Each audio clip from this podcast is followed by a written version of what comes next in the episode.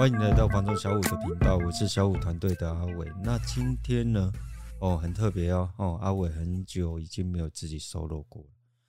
哦，那今天跟大家聊聊什么呢？要来跟大家聊聊，就是说现在因为最近的呃小五团队的伙伴，真的大家业务量是蛮大的哦。那也可以很清楚的感觉到，就是说目前这个市场，好啦，应该这样说啦，就是说哈，从台积电的议题之后呢，然后到。整个北高雄啊，东高雄房地产的一个延烧哦。那当然，阿伟今天呢，在这边哦，不是要跟大家聊台积电来高雄，它是不是利多哦？又或者就是它是怎么样的一个状态哦？那要鼓励大家赶快去买房，不是？反而呢，在今天这个时间点哦，阿伟想要跟大家讨论一一件事情，就是说目前这样的一个状态哦，那哪些人他是需要买房的？哪些人他是不需要买房的？那因为也经过了好几集了，我相信呢，应该很多朋友都知道，就是整个小五团队我们的方向是什么？该买房的客户群，我相信我们也解说过很清楚哦。如果你现在就是在租房，然后呢，你买这一间房，你是一个刚性需求哦，你是刚性需求，你不是投资用哦。那阿伟当然觉得你应该勇敢买进，因为你不能赌哦。应该这样讲，就是说，我觉得。哦，如果你现在就就是刚性需求，然后你是有能力，那基于保护你的资产这个方向的话，那我会觉得你应该赶快买进哦。为什么？因为你是刚性需求，你没有办法去赌这一把。那哪一种客户朋友，他其实在这个时间点，他反而是可以观望的呢？哦，反而就是你能力是很多的朋友，我反而觉得哈，现在这个时间点，那你是不是应该买房？哦，我应该这样讲呢，就是说。呃，台积电这个 news 哈，其实在去年十月，它就不断在发酵。哦，那在今年大概八九月，尤其是九月份的时候，针对台积电这个部分，它整个效应是非常大的。哦，等于就是说市场机制它早就反应过了。哦，那到十一月九号，我们的高雄市长陈其迈先生哈，那他确认了台积电哦，那确定要来高雄设厂之后。哦，那市政府他也就是抱着一个就是配合的一个态度哦，我觉得这个是很棒哦。那但是呢，今天我们把它连接到房地产的时候，我知道很多朋友哈，正在甚至于就所谓的投资客哦，都摩拳霍霍的准备要就是切入这个市场哦。那反而在这个时间点，或者就是说不要说投资客，就是说哦，就是你的身上是有空闲资金的。哦，甚至于就是，我相信也有很多朋友，他可能觉得金融市场呢，现在它是一个不敢讲说它是一个极度不稳定，但它就是在过去以来的一个高点嘛。哦，那等于说，哦，有很多人不想再把资金放在金融市场里面的时候，他想要找一个相对比较防御型的商品。那当然呢，你的方向可能就会走向，因为台湾人就喜欢买房地产。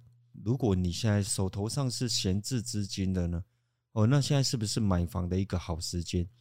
哦，那其实如果针对，就是我觉得了，哦，如果你的资金真的是没有地方跑，哦，那你当然你可以选择。可是你的资金如果，哦，我们例如这样说，哦，我的资金就是只有一套，或者就一套我是自住用嘛，哦，我就刚性需求用，但是呢，我多了一套资金，第二套，哦，那我现在适不适合买房？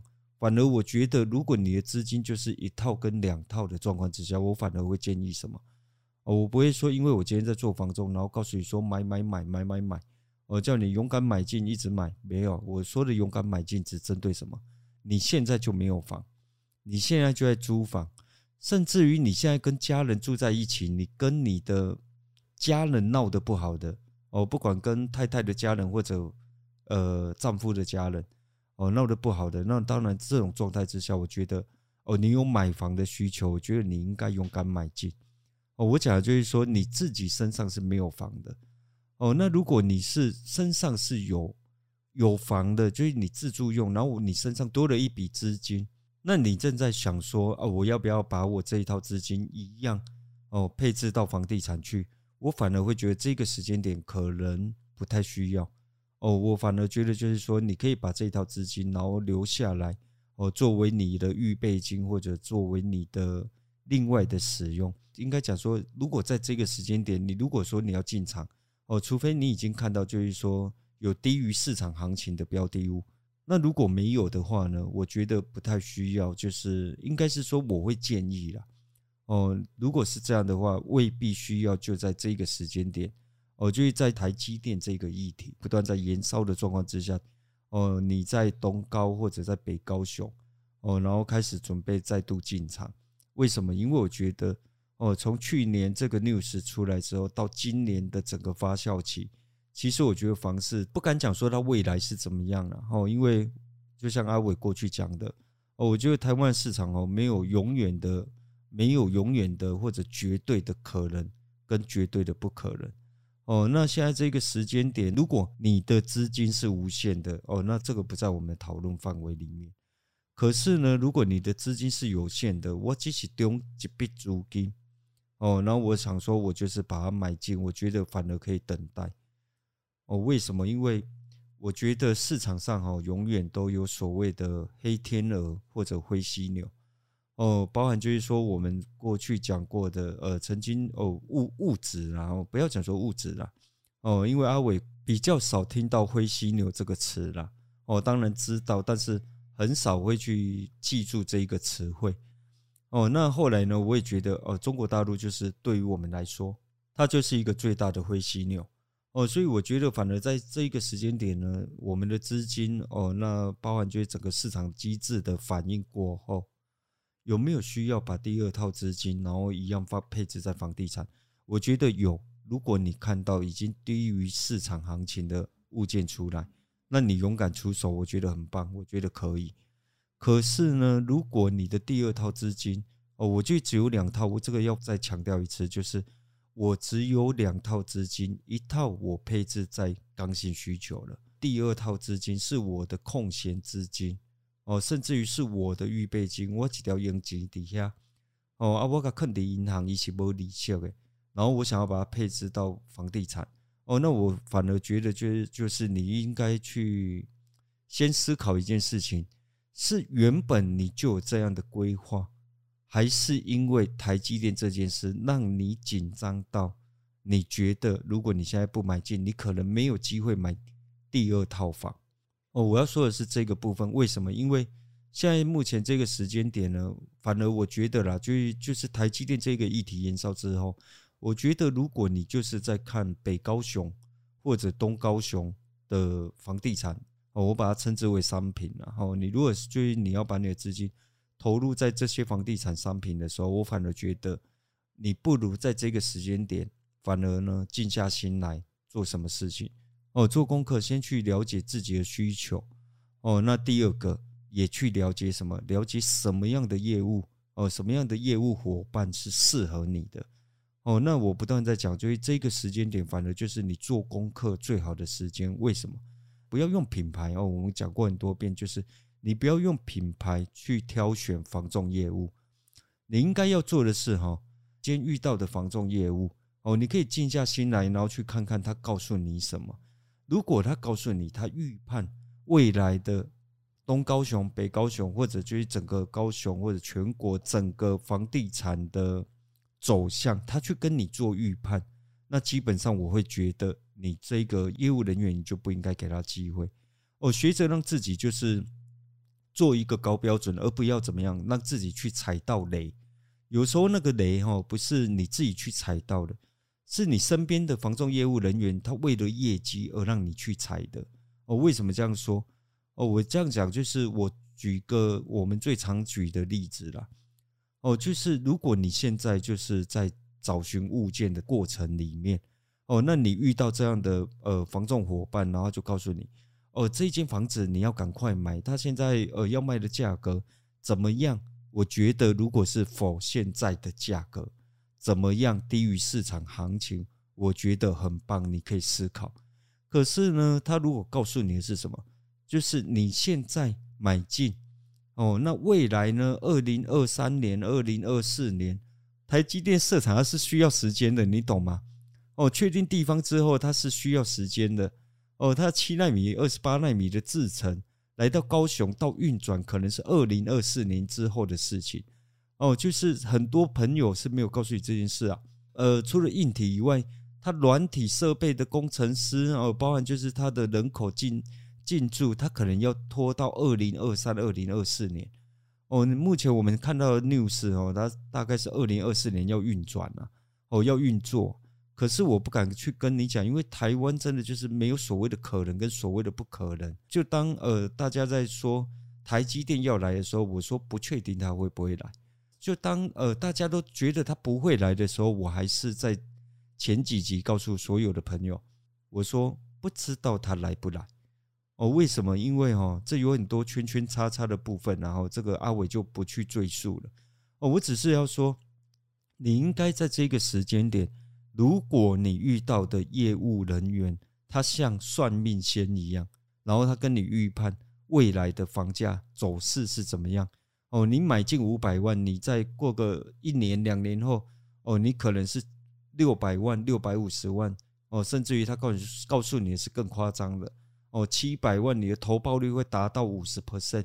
同样的话，我再讲一遍，就是你先冷静下来，然后想想什么事情，想想你跟这个房仲伙伴他是什么关系？你是他的父母吗？哦，你是他的兄弟姐妹吗？你是也亲家狗照票？如果不是，你应该冷静下来，去想一件事情：如果真的如他所说的这么好，他为什么不买？他的父母为什么不买？